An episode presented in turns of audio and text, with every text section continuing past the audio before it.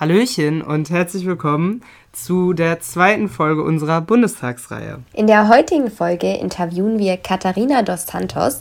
Sie kandidiert ähm, für die CDU für den Bundestag und ihr Motto, kann man schon fast sagen, ist gemeinsam miteinander füreinander. Und was das bedeutet, gerade in Bezug auf ihre Heimat und auf ihren Wahlkreis, das könnt ihr jetzt in der Folge hören. Die Folge haben wir kurz nach den Hochwassern, die auch in ihrer Region waren, aufgenommen und haben sie deshalb auch gefragt, wie die Geschehnisse ihren Blick auf die Klimapolitik und natürlich auch auf die Klimapolitik der CDU beeinflusst haben. Wir wünschen euch jetzt viel Spaß bei der Folge. Zwischen Niveau und Wahnsinn. Mit Vincent Hahnen und Clara Gorjuk. Und bei uns ist Katharina dos Santos. Herzlich willkommen. Hi. Ja, wir freuen uns sehr, dass du heute dabei bist bei unserer kleinen ja, Politik-Themenreihe. Ihr habt es gerade am Anfang schon gehört. Ähm, ihr könnt euch auf jeden Fall auf ein, ja, ein sehr spannendes Gespräch freuen. Ähm, wir haben es mit unserem letzten Gast genauso gemacht. Wir sind mit einer, kleiner, mit einer kleinen Entweder-Oder-Fragerunde gestartet, um einfach mal locker reinzukommen. Deswegen würde ich einfach mal ja, meine erste Entweder-Oder-Frage an dich stellen. Ähm, und die wäre, ähm, ich habe gelesen, äh, du, hast, du hast auf Instagram, glaube ich, auch äh, eine Frage bekommen bezüglich deiner Lieblingsstadt Lissabon äh, sei bei dir äh, ja sehr äh, angesehen, weil du hast eben Wurzeln auch aus Portugal. Und da wäre natürlich dann jetzt die Entweder-Oder-Frage, äh, wenn du dich entscheiden müsstest, für immer in Deutschland oder eher in Portugal leben. Ja, in Deutschland tatsächlich. Ja. Also äh, ich meine, ich kann man, das kann ich ruhig so beantworten. Äh, Portugal ist trotzdem ein wunderschönes Land, aber ich äh, lebe ja auch jetzt hier und äh, das wird ja. sich auch so schnell nicht ändern. Okay. Alles klar. Du bist noch äh, parallel zu deiner politischen Tätigkeit bist du Rechtsanwältin. Ähm, wenn du dich jetzt entscheiden müsstest, Politik oder Jura? Schließt sich das aus? Also äh, dann würde ich tatsächlich wahrscheinlich Ach, das ist ja eine schwierige Frage. Also für mich gehört das zusammen. Äh, ich würde sagen Politik und Jura. Also Alles klar. gehört irgendwie zusammen für mich.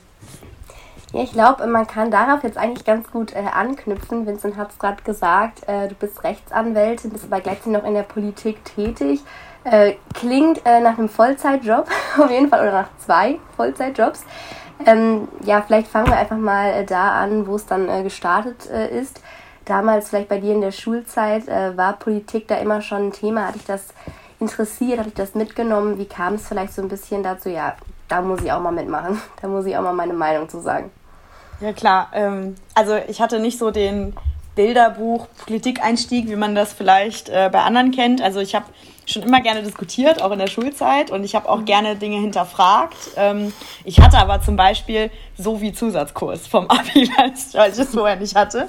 Äh, also ne, ich weiß nicht, ob es das jetzt noch gibt, aber ich glaube, so ja. lange ist ja nicht her, ne, dass man Fächer aufholen muss quasi. Also habe ich so wie Zusatzkurs gehabt. Ähm, also mich hat das zwar interessiert, aber ich bin in der Schulzeit noch nicht aktiv in der Politik gewesen. Ich habe schon gerne Nachrichten geschaut, habe auch gerne mich zu politischen Themen informiert, aber äh, eingestiegen bin ich tatsächlich erst während des Studiums. Also ähm, ich kann gar nicht genau sagen, woran das liegt. Also ich, äh, während der Schulzeit habe ich auch viele andere Sachen gemacht. Also ich war Mitglied bei den Pfadfindern beispielsweise äh, und habe äh, mich da engagiert. Ich habe eine Zeit lang auch Handball gespielt. Also ich glaube, da war einfach immer was anderes unterwegs und das hat mich einfach nicht so gereizt zu dem Zeitpunkt. Äh, habe das eher so außerhalb von einem Engagement eher gemacht. Also dass man äh, da über Themen natürlich spricht. Ich habe auch mit meinen Eltern da viel diskutiert während der Schulzeit. Und ähm, ja, dann hat sich das während des, An während des Anfangs von meinem Studium eher ergeben, weil ich, äh, ich habe in Köln studiert und bin äh, mit der Bahn immer gependelt. Das sind irgendwie 60 Kilometer so rundherum. Bin also leidgeprüfte Pendlerin, inklusive Schienenersatzverkehr und sowas. Äh, und habe dann einen späteren Parteikollegen von mir, den ich von der Schule kannte, in dem Zug getroffen. Äh, und den hatte ich ewig nicht gesehen und dann haben wir uns äh, ein bisschen unterhalten und haben mal gequatscht, wie läuft so. Und der war in der CDU aktiv und hat gesagt, ja, äh, interessierst du dich denn irgendwie? Und dann haben wir ein bisschen diskutiert und dann sagt er, komm doch einfach mal vorbei. Und ich dachte, ja, klar, ne, kann man ja mal machen. Und das sind dann so die Sachen, die man ein bisschen vor sich herschiebt. Äh, aber ich bin dann tatsächlich mal hin und es war auch für mich relativ klar, es gibt eigentlich außerhalb der CDU auch keine Partei, in, der ich eintreten, in die ich eintreten würde. Und dann bin ich irgendwie mitgekommen und war verhaftet. Und dann bin ich auch nicht mehr rausgekommen quasi. Nicht, dass ich das gewollt hätte, aber ähm, ja, einmal dabei und dabei geblieben. So, äh da hat sich ja auch quasi direkt die, die Frage so ein bisschen geklärt, wie es dann genau zur CDU kam. Ja. Du hast gerade gesagt, es gab da, gibt da eigentlich nicht viele Alternativen für dich. Was ist äh, für dich jetzt so ausschlaggebend an der CDU? Wofür steht die CDU, womit du dich so am meisten identifizierst? Also es war für mich schon eine, eine überlegte Entscheidung. Also ich äh, bin auch gerne ein Zerdenker. Das heißt, ich äh, entscheide eigentlich wenig aus dem Bauch heraus, sondern äh, überlege schon gut, was ich da, wo ich mich engagiere. Ähm, Deswegen war für mich, also wäre von vornherein eigentlich nur CDU oder FDP in Frage gekommen. Und bei der CDU hat mir eigentlich der so ein ganzheitlicher Ansatz, also dass man den Anspruch einer Volkspartei hat, dass man sagt, ich mache nicht nur Politik für eine bestimmte Klientel in dem Sinne, sondern ich mache Politik für alle, weil ähm, wir eben auch eine vielfältige Gesellschaft sind und wir da wirklich auch vom Kompromiss leben, finde ich. Und dass man den immer wieder sucht und dabei diese ganzheitliche Betrachtung hat, ähm, Dabei hat nicht so unbedingt Ausschlag gegeben, dass ich auch selber katholisch bin. Also das C war jetzt für mich nicht unbedingt der Grund, ähm, nur in die CDU zu gehen, sondern tatsächlich eher der Ansatz, dass man eine Politik für alle machen will. Ähm, also dieser, dieses ganzheitliche. Ich weiß nicht, ob das verständlich ist, aber ähm, ja. das war eigentlich klar. so das, was für mich äh, in der CDU zu finden war und mhm. ist. Du hast es ja gerade dann eben angesprochen, äh, dieses katholische, dieses religiöse, dieses vielleicht auch konservative, was man vielleicht äh, erstmal auf den ersten Blick äh, denkt oder als kleines äh, Vorurteil äh, sieht. Du bist natürlich jetzt vielleicht äh, eben nicht das, was man sich unter einem CDU-Politiker vorstellt, so einem, ja, blöd gesagt, weißen alten Mann äh, mit konservativen ähm, ja, Denkweisen. Ähm, was, was stört dich vielleicht am meisten an, an solchen Vorurteilen oder merkst du vielleicht auch, dass es wichtig ist, dass junge Leute da sich gerade engagieren, um noch, vielleicht nochmal alte Dinge zu überarbeiten oder wie, wie stehst du zu solchen Aussagen? Eigentlich hast du es schon gesagt. Äh, ja. ich bin das genaue Gegenteil vom weißen alten Mann, wenn man es so betrifft. Also äh, ich meine, ich, äh, alles in meiner Biografie und auch in meinem Aussehen schreit ja eigentlich nicht weißer alter Mann. Äh, und das ist, glaube ich, auch eine meiner großen Stärken in dem Sinne, weil ich ähm, da ja schon irgendwie raussteche. Andererseits finde ich es aber auch, dass es eigentlich auch, auch ein super Grund ist zu machen, weil... Ähm, mhm also der weiße alte Mann, das ist ja so eine böse Formulierung, sage ich mal. Ne? Ja. Nicht, nicht alle äh, weißen alten Männer in dem Sinne sind ja da auf der super konservativen Seite verhaftet. Mhm. Aber der Anschein entsteht natürlich. Und für mich ist gerade das, dass ich als junge Frau auch ähm, Politik mache, etwas, was ich auch als bereichernd für die Partei empfinde. Also nicht, äh, dass das nur mich persönlich betrifft. Es gibt so viele motivierte junge Menschen, junge Frauen, Männer, egal. Ähm, die sich auch parteipolitisch engagieren. Und ich glaube, das brauchen wir auch, dass wir einfach so ein bisschen zeigen, äh, das ist nicht nur alles staubig und so nach dem Motto, das haben wir immer schon so gemacht, sondern dass man mal Strukturen aufbricht, dass man ein bisschen, ja, vielleicht schon ein bisschen äh, oft gesagt, aber frischen Wind reinbringt und dass man da mhm. ähm, manche Dinge überdenkt und auch gerade die Perspektive von einer jungen Generation mit reinbringt, ähm, halte ich für super wichtig. Ich zähle uns einfach mal zur selben Generation. Ich hoffe, das ist in Ordnung. Ähm, ja, ne? können wir gerne. Und ähm, genau, ich denke einfach, wir müssen mit den Folgen der Politik, die jetzt entschieden wird, am längsten leben. Oder mit am längsten leben. Und deswegen finde ich es wichtig, dass junge Menschen sich in der Politik engagieren. Und das ist auch ein Grund, warum ich für den Bundestag kandidiere. Mhm.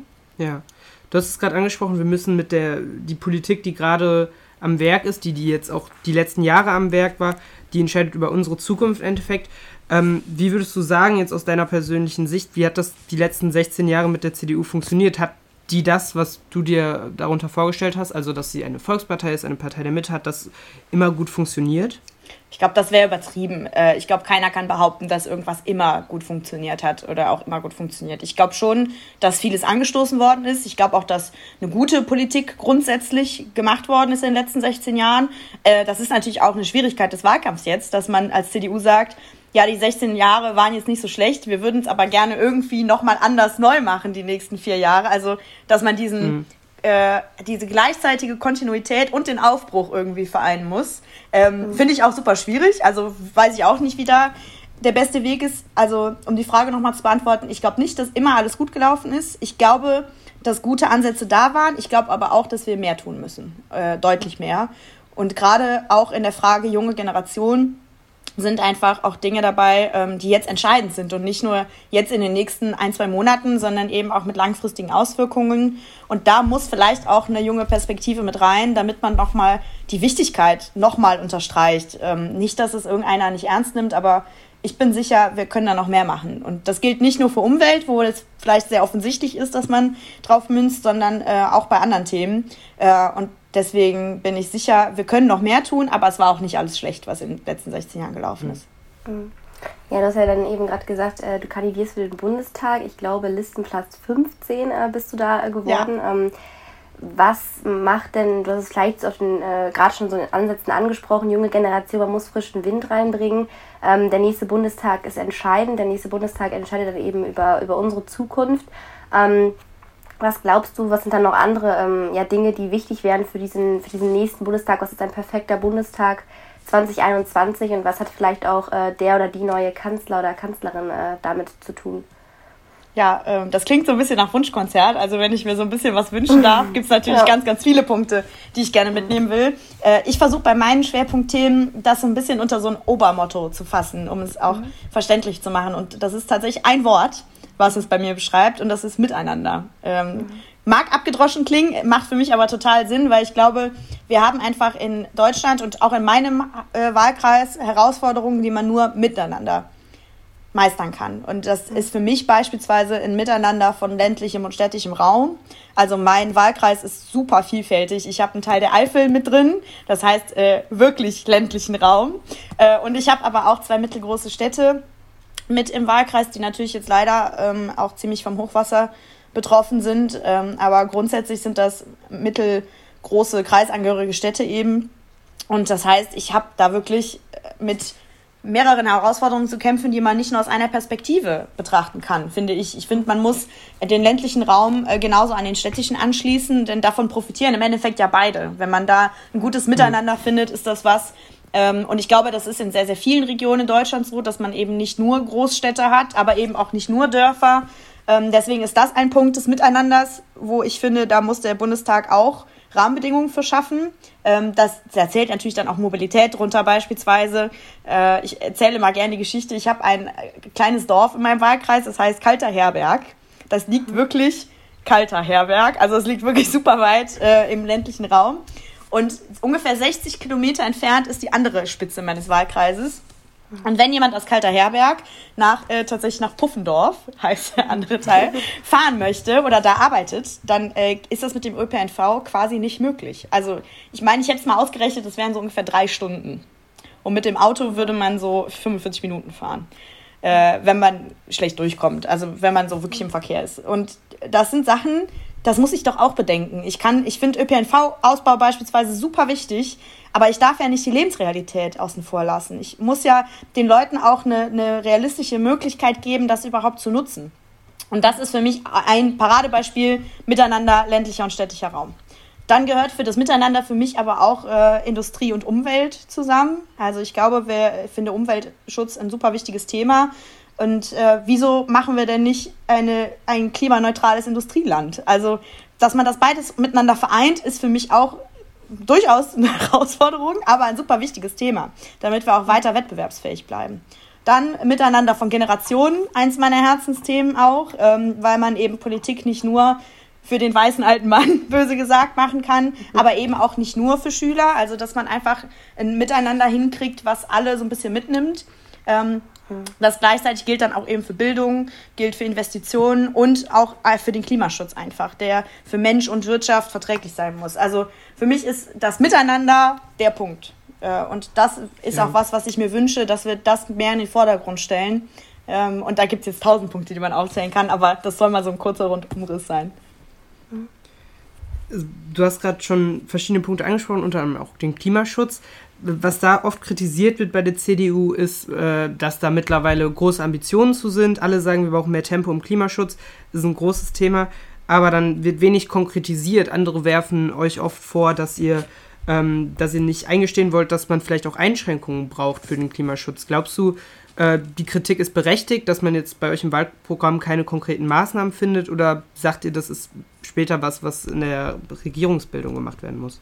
Das ist äh, eine gute Frage. Also ich halte erstmal wichtig zu sagen, dass Klimaschutz nicht was ist, was man mit einem Satz lösen kann in dem Sinne, sondern das ist ja schon äh, sehr vielschichtig und ist einfach auch was, was äh, auch lange brauchen wird, um das so vernünftig zu lösen. Trotzdem halte ich es für absolut unerlässlich, dass wir Gas geben. Ich glaube, dass wir echt äh, spät dran sind in dem Sinne. Ähm, ich bin beispielsweise auch Mitglied der Klimaunion. Ähm, ich weiß nicht, ob ihr das kennt. Das ist ein Verein innerhalb der, der CDU auch, ähm, die sich mit konkretem Forderungskatalog tatsächlich auch, kann man auf der Internetseite nachlesen, nochmal ergänzend zum CDU-Wahlprogramm auch positioniert haben. Äh, ich glaube, Klimaschutz ist tatsächlich ja die gesellschaftliche und wirtschaftliche Hauptaufgabe für uns jetzt gerade. Wir, wir wollen eine gute Welt hinterlassen, auch zukünftigen Generationen. Ähm, und das gilt ja nicht mhm. nur für uns, sondern ja auch dann für unsere Kinder und Enkel. Also das Ganze geht ja noch weiter, auch wenn da jetzt vielleicht viele noch nicht so ganz konkret dran denken. Ähm, da gehört für mich auch der Gedanke beispielsweise auch ans Hochwasser jetzt bei mir zu Hause zu, wenn ich das sehe. Mhm. Ähm, das, das ist, das hat mich einfach zutiefst erschüttert, das ist eigentlich gar kein Ausdruck. Ähm, und das zu sehen hat für mich nochmal unterstrichen, wir müssen da handeln und zwar auch gemeinsam und entschlossen, weil ich glaube, einer alleine kann das nicht stemmen, sondern wir müssen das alle zusammen hinkriegen auf allen Ebenen.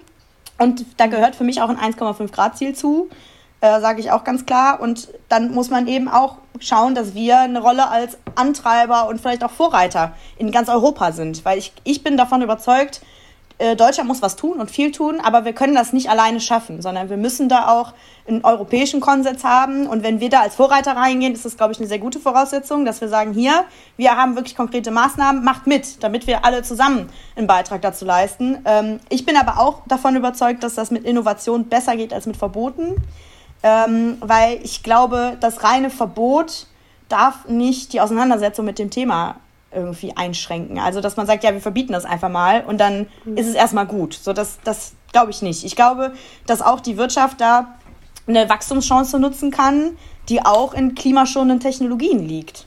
Dass man das wirkt, dass man sich damit auseinandersetzt. Da ist auch Mobilität wieder. Ihr merkt, Mobilität kommt auch immer wieder bei mir. Ähm, aber ich bin da auch so hartnäckig, weil ich glaube, gerade auch bei mir im ländlichen Raum ist das ein super wichtiges Thema.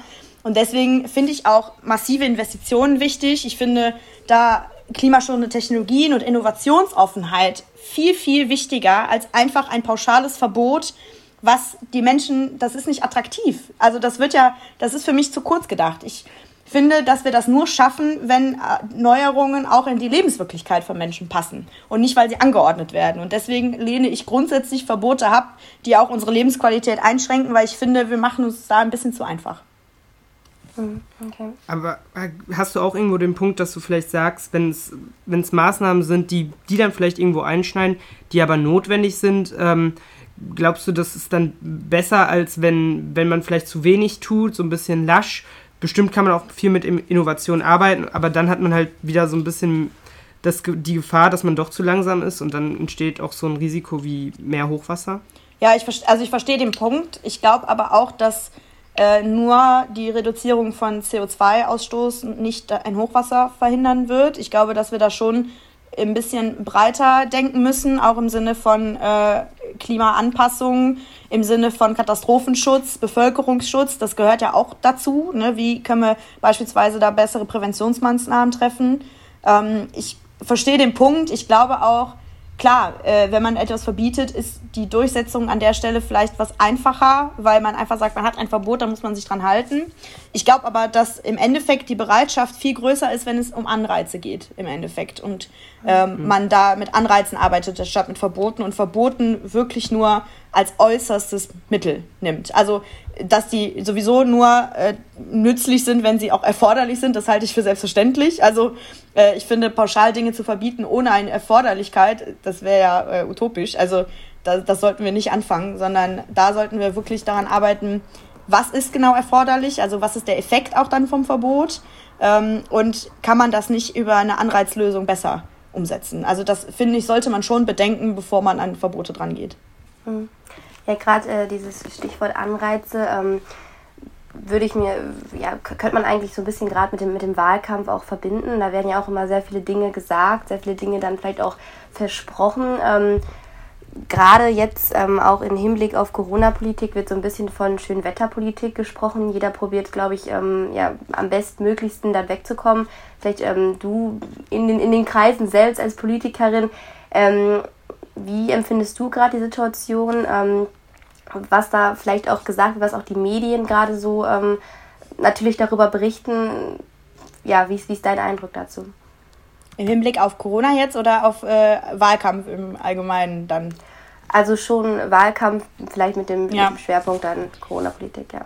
Also ich bin ganz ehrlich, äh, ich, wir sind ja hier quasi eine Woche nach dem Hochwasser bei mir zu Hause und mhm. äh, ich behaupte mal, ohne das jetzt für alle sagen zu können, Wahlkampf ist hier gerade ziemlich egal, wenn ich ehrlich mhm. bin. Also äh, und das ist auch gut so, weil ähm, ich, ich kann jetzt hier keinen Wahlkampf machen, wenn ich ehrlich bin. Also ich kann, mhm. ich kann hier beim Trümmer aufräumen helfen, ich kann beim Keller auspumpen helfen, ich kann mich dreckig machen, ich kann ähm, quasi bis zur Unkenntlichkeit im Matsch verschwinden. Das ist in Ordnung und das mache ich auch, aber ich äh, poste davon keine Fotos. Ich ähm, halte das für unangemessen und ich glaube, dass die Leute einfach jetzt gerade hier andere Probleme haben. Hier geht es tatsächlich jetzt eher um Existenzen. Hier geht es darum, habe ich morgen äh, äh, trockene Klamotten zum Anziehen?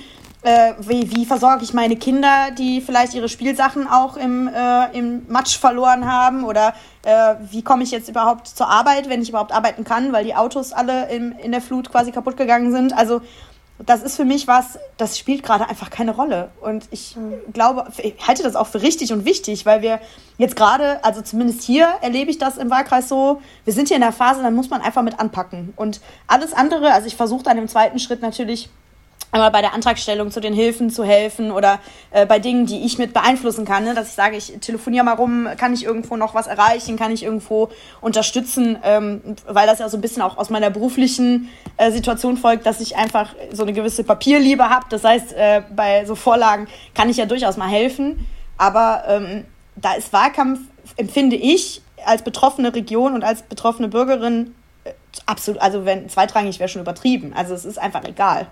Und das halte ich auch für richtig. Deswegen finde ich die, die, den Wahlkampf, wie er jetzt gemacht wird, schon als schwierig. Ähm, ich halte trotzdem Politikerbesuche in Hochwasserregionen für wichtig, auch wenn ich mich damit vielleicht unbeliebt mache. Aber ich halte es schon für wichtig, dass die Spitzenpolitiker und Politikerinnen sehen, wie es vor Ort aussieht. Ähm, wir hatten Ina Scharenbach zum Beispiel hier Anfang der Woche. Ähm, ich finde das wichtig, dass wir ihr zeigen können, hier, so sieht es hier aus helfen Sie uns. Ähm, und das, deswegen finde ich auch Besuche, wo dann eine Kamera dabei, ob die dann dabei sein muss, mir egal, aber ähm, dass sie hier durchläuft und sich mit Helferinnen und Helfern unterhält, mit den Einzelhändlern, mit der Feuerwehr, das halte ich für wichtig. Und ich verstehe, dass es für, für die Betroffenen auch nervig ist, wenn da jemand rumläuft und äh, quasi in sauberer Hose auch äh, mhm. und sich das anschaut. Aber ich glaube, dass das notwendig ist, damit wir nochmal das Bewusstsein dafür schärfen, dass das hier nicht nur Fernsehbilder sind, sondern dass wir hier wirklich Existenzen über die Wupper gehen, um mal so das auf gut Deutsch zu sagen. Und ähm, also deswegen halte ich diese Besuche grundsätzlich für richtig und wichtig. Finde aber auch, dass gerade ich, ja, ich weiß ja auch sehr gut, dass eine Wahl ist Ende September. Also ich trete ja selber an.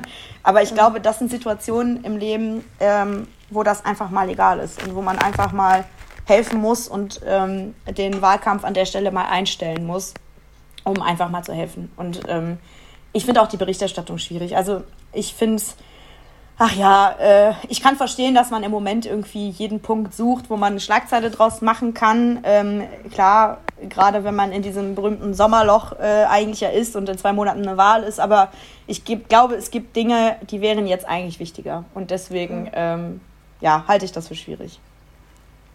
Ja. Gibt es da auch was, was du gerade so in dieser Zeit, äh, du hilfst hier mit bei dir vor Ort, was du nochmal so mitnimmst für, für den Bundestag, beziehungsweise für den Wahlkampf für den Bundestag? Äh, wahrscheinlich dieses Gemeinsam, dieses Miteinander schwingt wahrscheinlich sowieso die ganze Zeit mit. Gibt es noch andere Dinge, wo du, wo du gerade so vor Ort bist und merkst, ah, okay, das, das nehme ich mit? Ja, also ähm, es gibt tatsächlich einen Moment äh, von letzter Woche, da waren wir Freitag, also das war quasi, die, die Flut war ja in der Nacht so von Mittwoch auf Donnerstag. Äh, und am ja. Freitag ähm, äh, war, waren wir in der Innenstadt in Eschweiler bei mir zu Hause und äh, haben quasi auf einem Pickup ein Notstromaggregat gehabt und Pumpen und sind von Keller zu Keller gefahren und haben da ausgepumpt mit ganz vielen äh, Jungs dabei und mir ist völlig egal, also es waren, glaube ich, 20 Leute sind wir da rumgefahren. Äh, und also, um euch das Bild mal zu malen, es war wirklich, die ganze Straße und Fläche war Matsch. Das heißt, man konnte sowieso nur mit Gummistiefeln oder Wanderschuhen rein. An den Seiten war schon überall Schutt aufgetürmt, weil ja die Keller ausgeräumt werden und es hat auch wirklich echt gestunken da, weil ja alles mitgeschwommen ist. und alle waren dreckig und äh, alle waren erschöpft, weil sie meistens auch die Nacht irgendwie durchgemacht haben. Und ähm, dann habe ich mit einem Einzelhändler gesprochen, der wirklich vor seinem Laden stand und geweint hat, weil er nicht weiß, ob er jemals wieder aufmachen kann. Das heißt, meine Stimmung war auch echt gedrückt. Und dann gehe ich da um die Ecke und dann kam äh, von, einem, von einem Supermarkt hier in der Nähe, so, so ein, die haben so einen Kleintransporter, womit die schon mal Lieferungen ausfahren. Und dann kam einer und hat auf dieser Ecke mitten im Schutt einen Grill aufgestellt und hat ähm, Würstchen verteilt und hat quasi gerufen, äh, kommt, wir essen jetzt alle was. Und ähm, das war, also sorry, das ist auch echt, ähm, das war echt ein krasser Moment, weil wir alle, wir waren super fertig und sind dann dahin und mit, egal ob es ein Getroffener, Betroffener war oder Helfer war, wir haben dann da äh, zusammen quasi gegrillt in den Trümmern und ähm, das war echt ein super cooler Moment, den ich echt auch nie wieder vergessen werde, weil das, äh, ach, das, war so ein surreales Bild. Ne? Man, man grillt in den Trümmern und ähm, jeder kann irgendwie mitkommen und äh, alle halten zusammen und es ist völlig egal, wo man herkommt, was man macht, ob man in der Politik aktiv ist oder in irgendeinem Verein, völlig egal. Aber das ist tatsächlich auch dieses Gemeinschaft und Zusammenhalt, wo ich das Gefühl habe, das hat uns in Corona ja so ein bisschen gefehlt. Ne? Das wurde uns äh, einfach ein bisschen genommen. Und äh, das hat einfach völlig so, also auf Englisch würde man ja sagen, ne, restored my faith so ein bisschen. Äh, das war echt schön und das werde ich nie wieder vergessen. Und das ist ein Punkt, den nehme ich auch mit, dass ich äh, niemals vergesse, wo ich herkomme und äh, was, da, was da erlebt worden ist. Und das ist noch, ja, das war ein kleiner Moment, ne, aber das, äh, das ist ein Bild, das prägt sich total bei mir ein. Ja. Ja, also gerade wenn man, wenn man dich da äh, hört, wie du darüber redest, glaube da merkt man auf jeden Fall schon dieses, dieses äh, Heimatbezogene, das wirst du wahrscheinlich dann äh, ja, bei all dem, was du dann äh, tust und machen wirst, äh, nicht vergessen oder immer mitnehmen. Ich glaube, ähm, man selbst kann sich das natürlich nicht vorstellen. Wir haben gerade schon drüber geredet, wenn man in so einer Situation ist. Das äh, sind ja erschütternde, aber auch ja, unglaublich extreme Geschichten, die man jetzt von dir gehört bekommen hat. Ähm, was ähm, mir vielleicht auch noch so ein bisschen äh, ja, was, was ich mich gefragt habe, wir haben am Anfang nur ganz kurz drüber geredet, ähm, du hast eigentlich zwei Jobs, äh, Rechtsanwältin und äh, die Politik. Und wenn man dann gerade hört, ich meine, ähm, politisch gesehen ähm, hast du dir vielleicht jetzt gerade ähm, weniger Gedanken gemacht, weil es ums Hochwasser ging. Ähm, aber gerade, ähm, ja, wenn wir jetzt auf die Wahl zugehen, wie machst du das? Arbeitest du da Vollzeit nebenbei? Wie vereint man sowas? Äh, vielleicht noch zu Hause mit Familie? Also ähm, ganz stressfrei äh, kann man sich das, glaube ich, nicht vorstellen, oder? Nee, äh, also ganz stressfrei wäre, wäre wirklich völlig äh, untertrieben. Also klar, ähm, ich habe bis äh, Anfang Juli Vollzeit gearbeitet, also mhm. äh, auch in der ganzen Nominierungsaufstellungsverfahren und Listenaufstellung, hast du ja eben auch kurz angesprochen, war ja auch noch. Äh, mhm. Auch für mich total neu, habe ich noch nie mitgemacht. Ähm, da habe ich die ganze Zeit Vollzeit gearbeitet und das war schon äh, ich. Also äh, ich bin da auch vor einem Jahr angestellte Rechtsanwältin gewesen oder bin es auch noch und ähm, da, ja, man hat quasi 45 Stunden gearbeitet, also ja, so ganz ohne Überstunden kommt man ja auch nicht hin. Äh, und dann bin ich, habe ich extra immer um sieben angefangen, damit ich eben so ab vier, halb fünf dann zu den politischen Veranstaltungen konnte. Äh, und das habe ich schon gemerkt, das war über die Wochen schon eine Doppelbelastung, die auch ordentlich war. Äh, ich bin jetzt seit äh, einer Woche ungefähr auch äh, freigestellt. Das heißt, ich habe meine Überstunden äh, genommen. Das waren auch ein paar. und habe äh, eben meinen äh, Jahresurlaub quasi genommen und bin auch noch ein bisschen unbezahlt freigestellt. Dann für den Rest. Ähm, das heißt, ich habe quasi alles in eine Waagschale geworfen, weil ich glaube, dass das auch auf Dauer nicht geht. Also ähm, klar, das kriegt man schon irgendwie hin für eine Übergangsphase, aber auf Dauer ist das einfach auch, glaube ich, kann man sich wenig auf eins fokussieren, sondern man hängt immer mit dem Kopf noch woanders. Ne? Man muss ja noch was für Mandanten machen und in Wirklichkeit wird man niemandem ganz gerecht. Deswegen ähm, habe ich mich auch dazu entschieden, dann wirklich eigentlich ja, also ab jetzt, deswegen konnte ich auch so viel helfen, weil ich ja nicht mehr gearbeitet habe äh, in dem Sinne. Ähm, dann voll auf Wahlkampf zu konzentrieren. So, und dann sehen wir nach Ende September weiter. Und ich könnte das auch nicht machen, wenn ich nicht einen Freund zu Hause hätte, der mich 100% unterstützt. Also ich habe ihn, als es darum ging, mache ich das, äh, gefragt, so hör mal, äh, ganz offen, ne, wir müssen da echt gut drüber reden. Ähm, ich könnte das machen, wie sieht's aus? Und der hat eigentlich schon einen Satz gesagt und meinte, wenn du das machen willst, dann machen wir das. Und äh, dann war das geritzt quasi. Und ich, es wäre auch sonst schwierig gewesen, glaube ich. Ähm, nicht, dass ich es sonst nicht gemacht hätte, aber ähm, ich finde, man muss sowas dann auch schon mal absprechen, weil es bedeutet ja nicht nur für mich, sondern auch für ihn Einschränkungen. Ne? Ähm, der fährt zu Terminen mit, um einfach Fotos zu machen, obwohl er was ganz anderes beruflich macht. Äh, oder äh, schreibt mit mir abends noch irgendwelche äh, Pressemitteilungen, obwohl ihn das eigentlich auch gar nicht interessiert. Also das sind so Sachen, da bin ich einfach super dankbar für und äh, der ist mein, mein Nummer eins Wahlkämpfer und ähm, ich glaube, das ist eine sehr, sehr große Voraussetzung dafür, dass ich das so machen kann, wie ich es mache.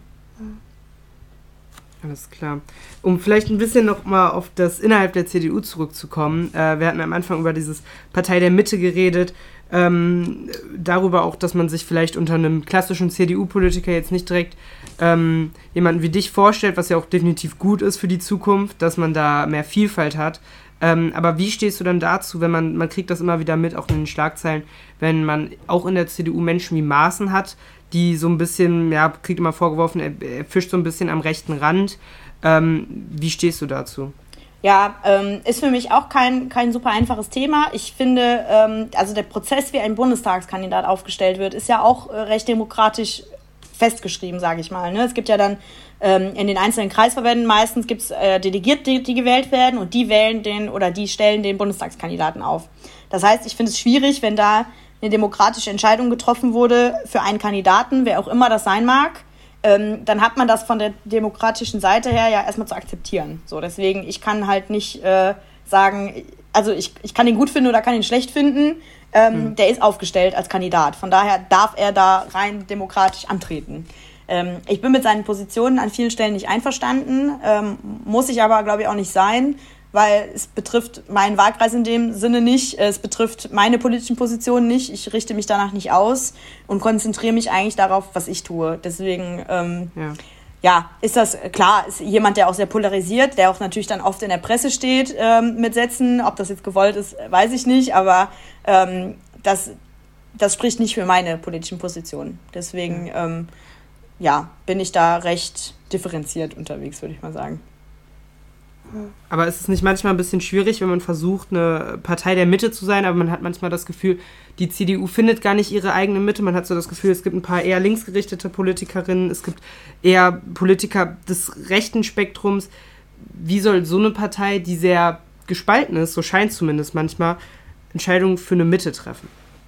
Verstehe ich den Gedanken. Ähm, das ist natürlich auch, ich sag mal, der Preis davon, eine große Partei zu sein, die sich als Volkspartei versteht, weil man eben nicht alle eine, ich sag mal, ein, eine, äh, ja, einen Kern, kleinen Kernbereich hat, sondern man hat eher ein breiteres Spektrum, was man auch vertritt.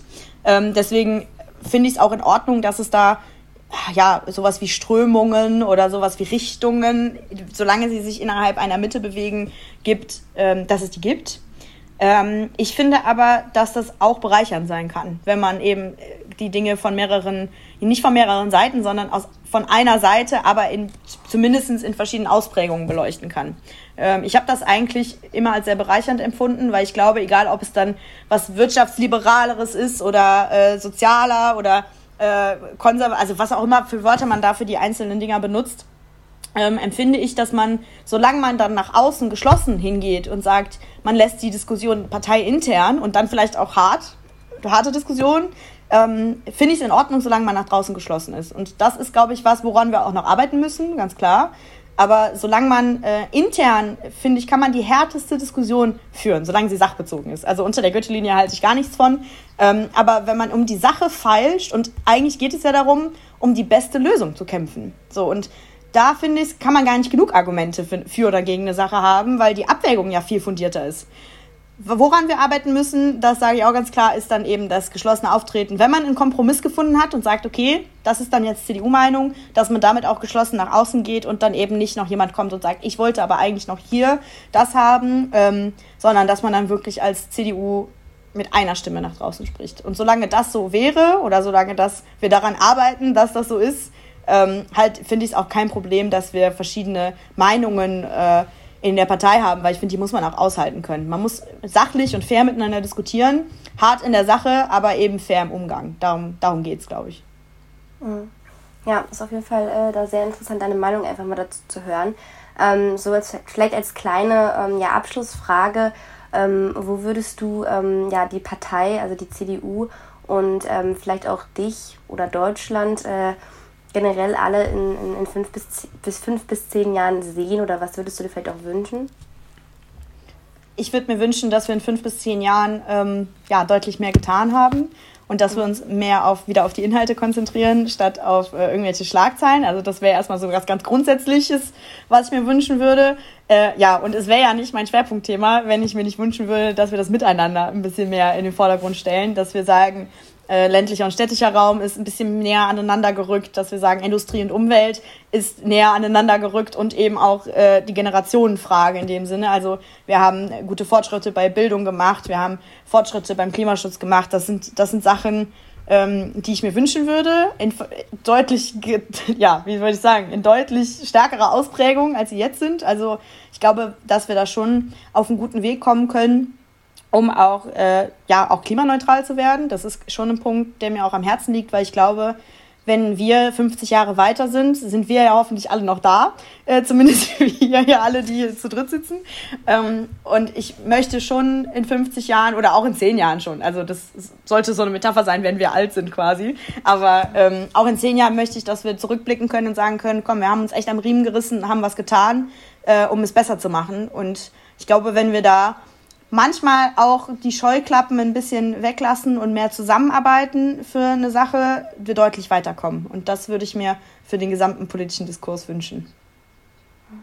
Was würdest du jetzt jemandem zum Abschluss sagen, äh, der jetzt so ein bisschen in unserem Alter ist, das letztes Jahr mitbekommen hat, auch mit dieser starken ja, Digitalisierung, die versucht wurde, jemand, der jetzt äh, die letzten Jahre ziemlich unzufrieden mit der Politik war, der jetzt vielleicht am Ende so minimal mitgekriegt hat, okay, wenn wir jetzt in so einer Pandemie sind, da geht mal so ein bisschen was. Man kann ja nicht leugnen, die Digitalisierung ist letztes Jahr ein bisschen vorangegangen. Ja. Ähm, aber wenn ich jetzt jahrelang unzufrieden war, warum soll ich jetzt dieses Jahr CDU wählen? Also erstmal würde ich sagen, informiert euch und geht überhaupt wählen. Das finde ich erstmal Schritt eins. Also äh, ich verstehe, wenn jemand unzufrieden ist. Ähm, wenn das inhaltliche Gründe hat, würde ich sagen, informiert euch, macht mit selber. Also sucht euch eine Partei aus, die euch gefällt. Ich bin da also wenn jemand äh, nicht von der CDU überzeugt ist, würde ich ihm nicht raten, in die CDU einzutreten. Ne? Das wäre ja irgendwie bescheuert. Also es ist ja gut, dass es verschiedene Parteien gibt.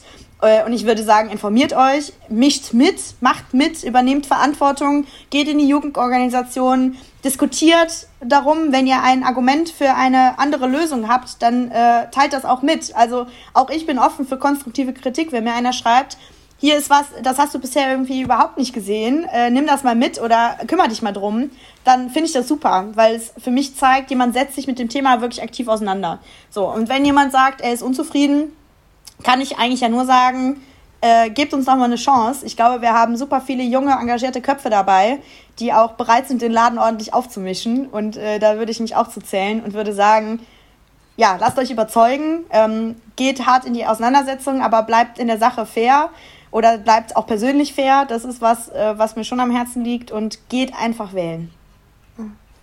Ja, das waren auf jeden Fall äh, sehr motivierende Worte. Ähm, ich glaube, zum, zum Schluss äh, werden wir unsere Entweder-Oder-Runde nochmal abschließen. Ähm, ich habe noch eine Frage. Ich, glaub, ich bin gespannt. Auch. ähm, ja, meine Frage wird sich nämlich eigentlich so ein bisschen darauf äh, ja, aufbauen, was du gerade gesagt hast. Wir haben viele Parteien. Äh, jetzt ist aber die Frage, ähm, wenn du die Chance hättest, ähm, erfolgreich entweder eine neue Partei zu gründen oder eine alte verschwinden lassen zu können. Äh, für was würdest du dich entscheiden? Oh wow, okay, wo habt ihr die Frage denn ausgegraben? Also klar, äh, also ich kann entweder eine neue Partei gründen oder kann eine alte verschwinden lassen quasi. Ja. Ah, das finde ich super schwierig. Also ich äh, ich bin sehr zufrieden in der Partei, in der ich bin. Klar, weil da gibt es auch viel zu tun. Äh, das will ich hier erstmal weitermachen. Deswegen ähm, halte ich die Notwendigkeit für eine neue Partei eigentlich nicht. Deswegen würde ich das ausschließen. Ich finde es aber auch schwierig, eine Partei verschwinden zu lassen, weil das so, das hat für mich so irgendwie was mit Töten zu tun gerade. Deswegen äh, würde ich sagen, ich lasse keine Partei verschwinden. Also weder noch wäre meine Antwort, weil ähm, jede Partei hat schon gute Ansätze. Äh, klar finde ich die bei der CDU deutlich besser, sonst würde ich nicht für die CDU antreten. Ähm, aber ich glaube, dass es uns gut tut, auch verschiedene Meinungen zu haben, verschiedene Parteien zu haben. Und solange wir die haben, sind wir auch in der Demokratie. Und das ist ein gutes Zeichen für mich. Deswegen weder noch ist die Antwort. Dann die Abschlussfrage: ähm, Amtor oder Kuban? äh, ja, das ist eine gute. Was, ja, in welchem Zusammenhang denn? Also, das, das kannst du entscheiden. Ähm, ja, ich, Im politischen Zusammenhang. ich würde sagen, äh, da ja die JU gerade die Multiplayer Nights hat äh, und da beide angetreten sind, würde ich es äh, davon abhängig machen. Ich meine, gelesen zu haben, dass da der Endboss Philipp Amthor war. Deswegen würde ich mich in dem Zusammenhang für ihn entscheiden. Aber ansonsten äh, will ich da keinem von beiden den Vortritt lassen. Ich äh, ja, trete mit beiden zusammen für den Bundestag an und würde es eher als Team verstehen. Dann wünschen, dir, wünschen wir dir viel Glück für den weiteren Wahlkampf und erstmal natürlich auch, äh, dass alles Wetter gut verläuft bei euch vor Ort, äh, beim Aufbau, beim Helfen nach den Flutwellen und äh, sind dann gespannt, wie der diesjährige Bundestag aussieht. Danke dir. Danke euch. Ich wünsche euch ganz viel Erfolg mit euren Reihen und vor allem auch noch schöne Sommerferien für euch. Danke.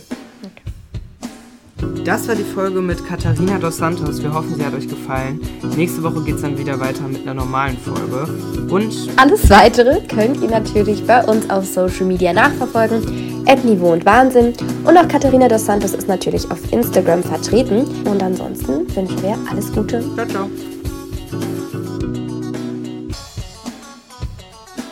Zwischen Niveau und Wahnsinn ist eine Eigenproduktion von Vincent Hahn und Clara Goyub. Ihr könnt uns hören, überall, wo es Podcasts gibt.